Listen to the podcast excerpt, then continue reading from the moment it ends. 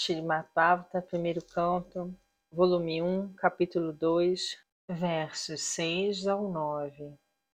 Verso 6.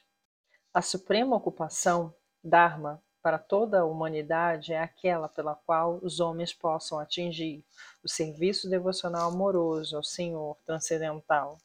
Esse serviço devocional tem de ser desinteressado e ininterrupto para satisfazer o eu completamente. Significado: Nesta afirmativa, Shila Sutta Goswami responde à primeira pergunta dos sábios de Naimisaranya. Os sábios pediram-lhe para resumir toda a vastidão das escrituras reveladas e apresentar a parte mais essencial, para que as pessoas caídas ou as pessoas em geral pudessem facilmente adotá-las. Os Vedas prescrevem dois tipos diferentes de ocupação para o ser humano.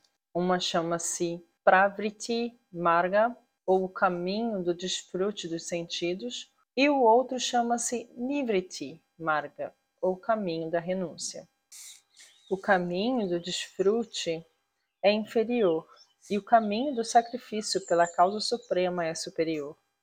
A existência material do ser vivo é uma condição doente de vida real. Vida real é existência espiritual, ou existência Brahma-Bhuta, onde a vida é eterna, bem-aventurada e plena de conhecimento. A existência material é temporária, ilusória e cheia de misérias. Não se encontra felicidade nenhuma. Fazem-se apenas tentativas fúteis de se livrar das misérias e a sensação temporária da miséria é falsamente chamada de felicidade. Portanto, o caminho do desfrute material progressivo, que é temporário, miserável e ilusório, é inferior. No entanto, o serviço devocional ao Senhor Supremo, que leva a vida eterna, bem-aventurada e plena de conhecimento, é chamado de a ocupação de qualidade superior. A qualidade superior é às vezes poluída ao ser misturada com a qualidade inferior. Por exemplo, a adoção do serviço devocional em troca de ganho material é sem dúvida um obstáculo no caminho progressivo da renúncia.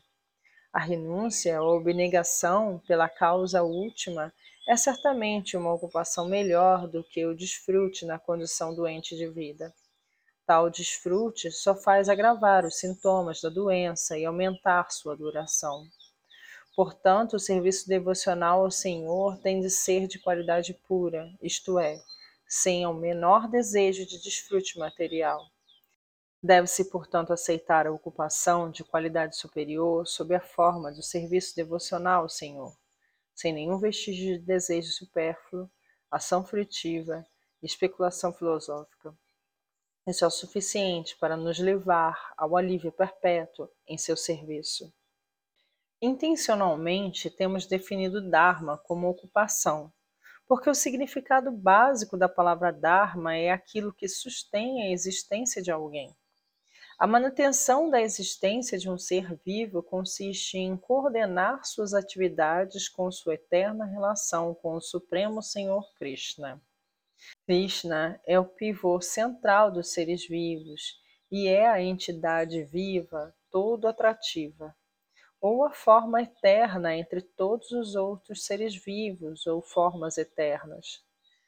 Todos e cada um dos seres vivos tem sua forma eterna na existência espiritual, e Krishna é a atração eterna para todos eles.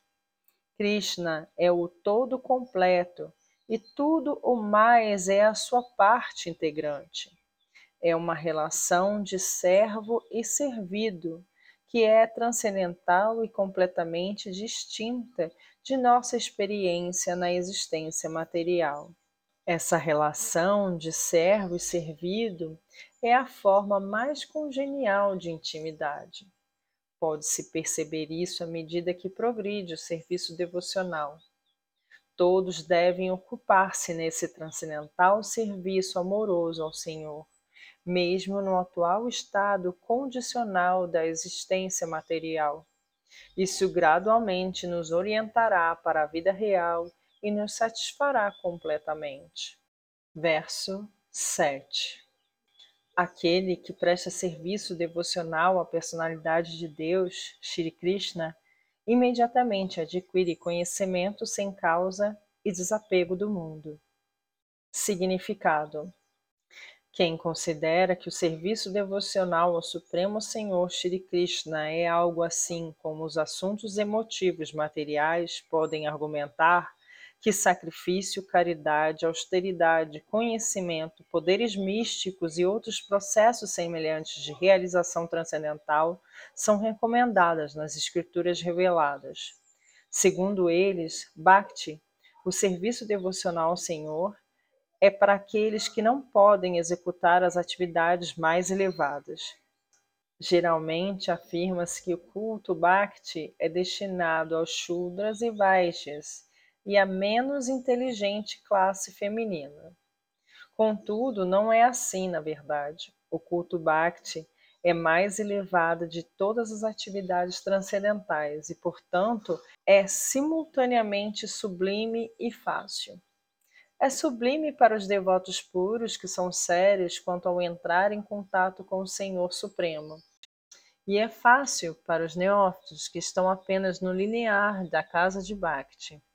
Alcançar o contato com Shri Krishna, a suprema personalidade de Deus, é uma grande ciência que está aberta a todos os seres vivos, incluindo os Shudras, os Vaishyas, mulheres e mesmo aqueles que são inferiores aos Shudras de nascimento humilde.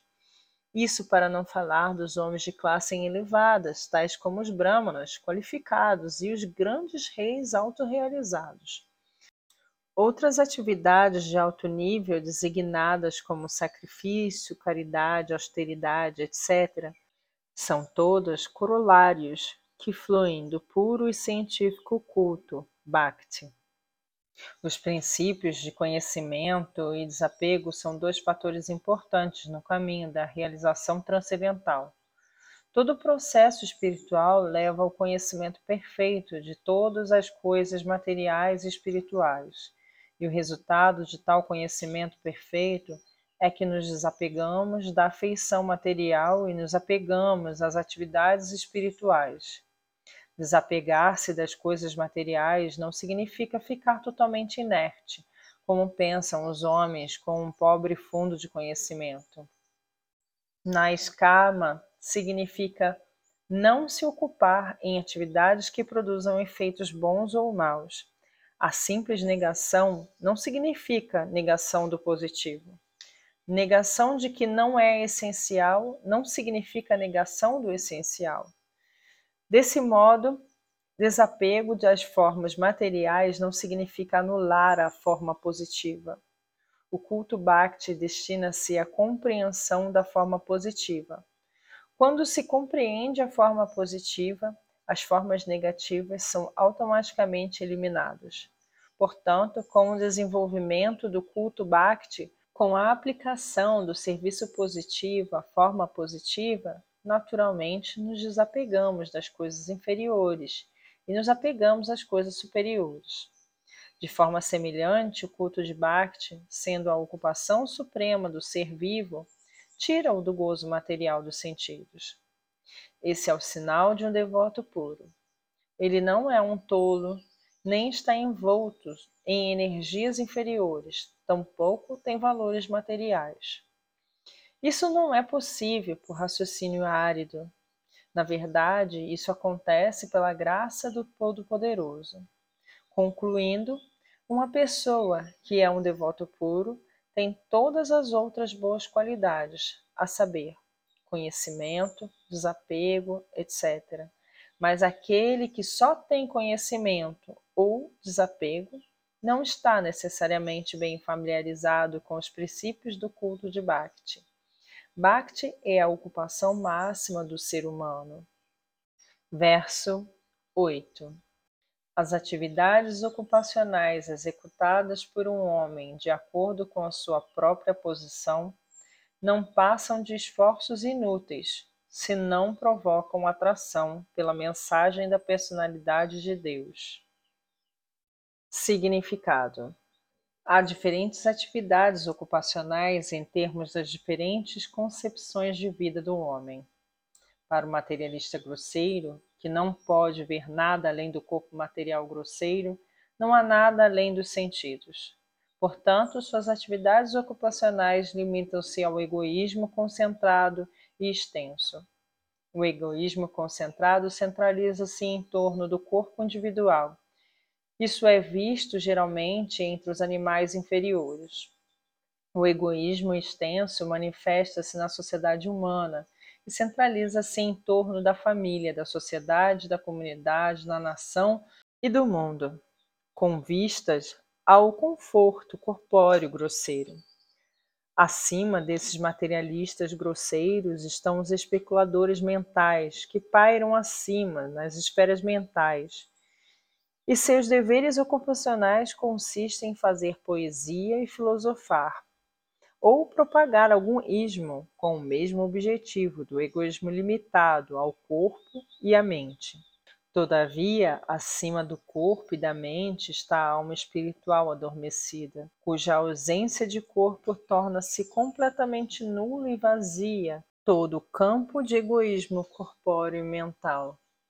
Porém, os menos inteligentes não têm informações acerca das necessidades da alma espiritual. Porque esses tolos não têm informações relativas à alma e a como ela está além do âmbito do corpo e da mente, não estão satisfeitos com a execução de seus deveres ocupacionais. Levantam-se aqui a questão da satisfação do eu. O eu está além do corpo grosseiro e da mente sutil. Ele é o princípio ativo e potente do corpo e da mente sem conhecer a necessidade da alma adormecida, não se pode ser feliz simplesmente com a gratificação do corpo e da mente. O corpo e a mente são apenas coberturas externas supérfluas da alma espiritual. As necessidades da alma espiritual é que têm de ser satisfeitas. Uma pessoa que simplesmente limpa a gaiola do pássaro não satisfaz o pássaro. É preciso conhecer realmente as necessidades do próprio pássaro. A necessidade da alma espiritual é que ela quer livrar-se da limitada esfera de cativeiro material e satisfazer seu desejo de liberdade completa.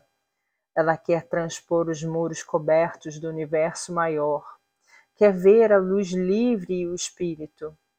Essa liberdade completa será alcançada quando ela encontrar o espírito completo, a personalidade de Deus.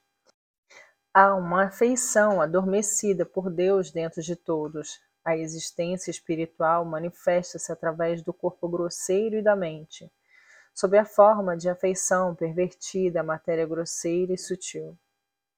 Portanto, temos que nos dedicar às atividades ocupacionais que evoquem nossa consciência divina. Isso somente é possível se ouvirmos e cantarmos as atividades divinas do Senhor Supremo.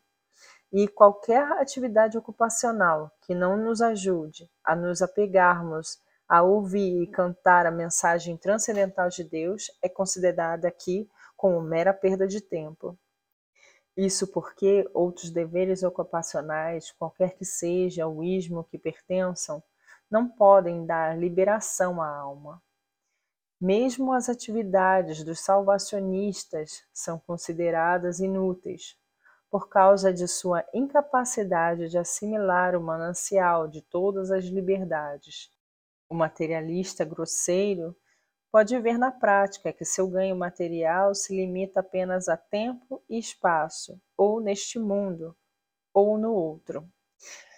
Mesmo que ele suba até Esvagalouca, não encontrará morada permanente para sua alma ansiosa. É preciso satisfazer a alma ansiosa através do processo perfeito e científico do serviço devocional perfeito. Verso 9 Todos os deveres ocupacionais destinam-se certamente à liberação última. Nunca devem ser executados em troca de ganho material.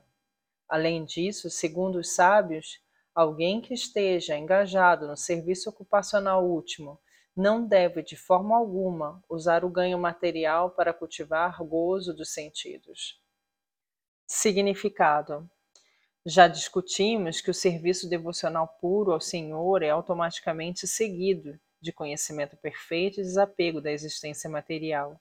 Contudo, há outros que consideram que todos os tipos de diferentes deveres ocupacionais, incluindo os da religião, destinam-se ao ganho material.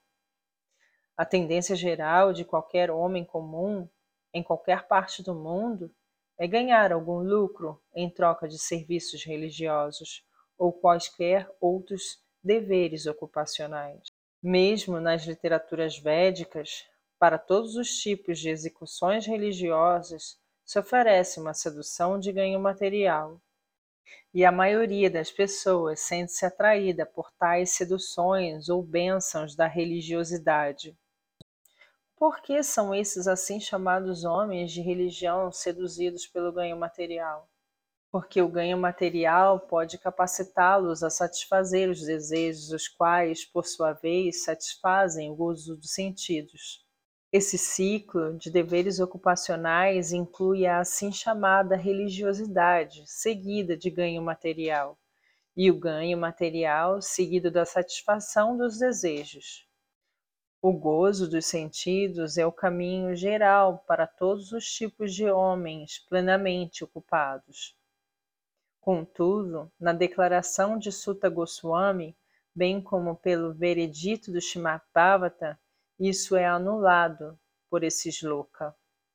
Não devemos nos dedicar a nenhum tipo de serviço ocupacional visando apenas o ganho material.